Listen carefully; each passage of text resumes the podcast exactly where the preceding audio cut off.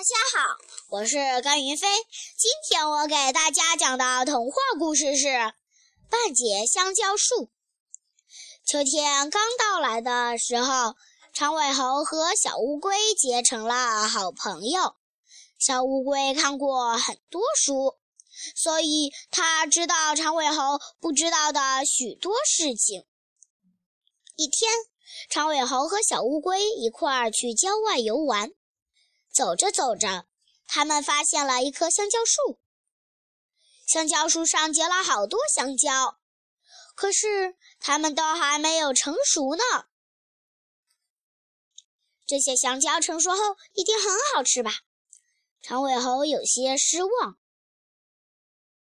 过几天我们再来，到那时香蕉应该就成熟了。小乌龟说完。继续往前走，长尾猴跟了上去，边走边期待起来。嘿嘿，过几天就可以吃到甜甜的香蕉啦！三天后，长尾猴和小乌龟唱着歌，一起朝发现香蕉树的郊外走去。可令他们大吃一惊的是，香蕉树不知道被谁砍断了。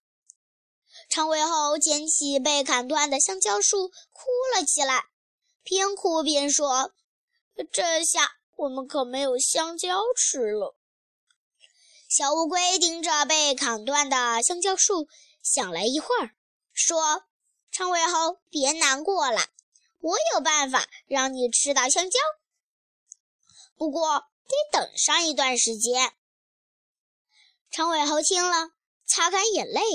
高兴地跳了起来。他相信拥有好多知识的小乌龟一定能让他吃到甜甜的香蕉。从那天起，小乌龟每天都来给香蕉树浇水。